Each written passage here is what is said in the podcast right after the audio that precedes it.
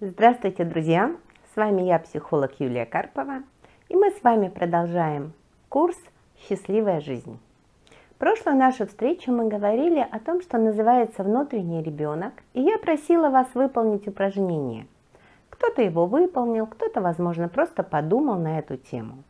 Упражнение заключалось в том, чтобы написать сказку про какой-то предмет, сувенир или куклу. И там были вопросы, которые имело смысл э, озвучить в этой сказке.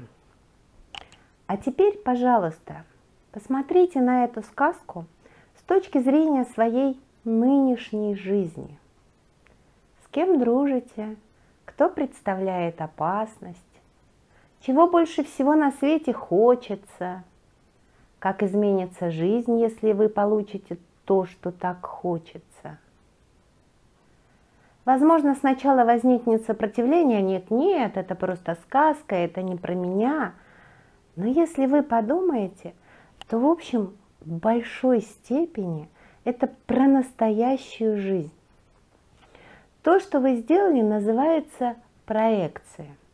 И соглашаемся мы с этим или не соглашаемся, но то, что происходило в нашем детстве, в большей или меньшей степени влияет на наше настоящее еще больше влияет на настоящее подростковый возраст. Подростковый возраст задуман природой для того, чтобы ребенок сепарировался от родителей. Он должен перейти в свою собственную личную жизнь. До сих пор встречаются немолодые уже люди – которые по-прежнему не сепарировались от родителей. Так вот, подростковый возраст чрезвычайно сложен для самого подростка. Я сейчас даже не говорю о том, как себя чувствуют родители, у которых есть подростки. Там только можно пожелать сил, терпения и любви. Но при этом самому подростку очень тяжело. Первое природой заложено.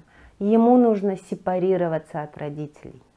Родители перестают быть авторитетом. Просьбы, замечания, рекомендации воспринимаются в штыки. И именно поэтому напряжение нарастает между подростком и родителями. Кроме того, в подростковом возрасте непропорционально растет скелет – Внутренние органы не успевают за быстрым ростом костей, и отсюда у подростков очень часто анемия, дистония, усталость, отсутствие аппетита, очень быстрая утомляемость. Кроме того, в подростковом возрасте происходит гормональный взрыв. Несмотря на интернет, подросток все равно не знает, что с этим делать. В организме происходит какое-то движение бурления.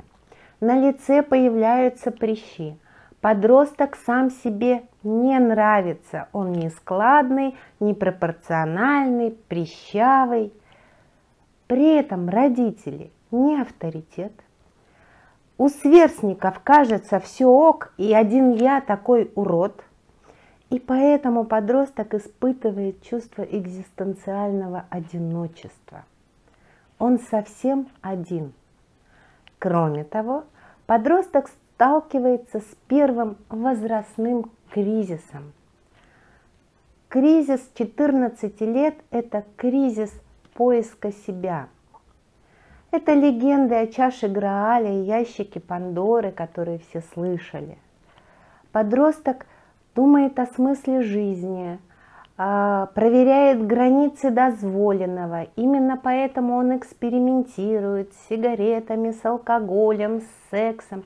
Где, где они границы дозволенного и где мое место в этом мире?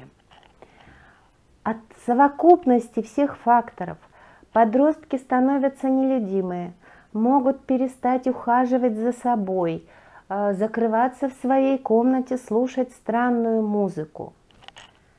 И ему очень тяжело. И еще в этот самый момент подросток как будто бы оголенные провода, он как без кожи. И именно в подростковом возрасте происходит то, что называется импринтингом, то есть впечатыванием.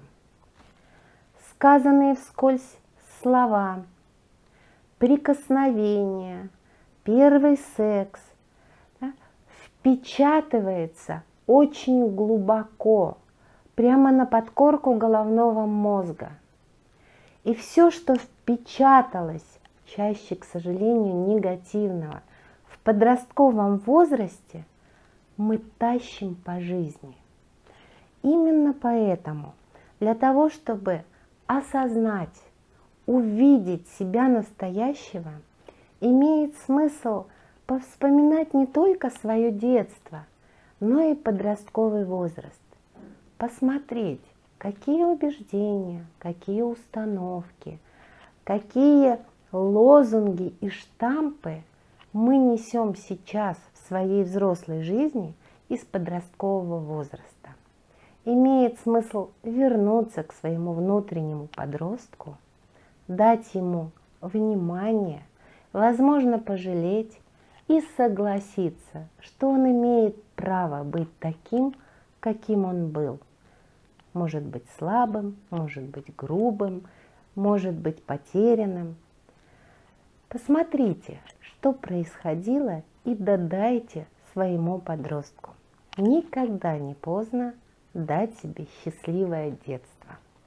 С вами была я, психолог Юлия Карпова. Удачи вам в познании себя!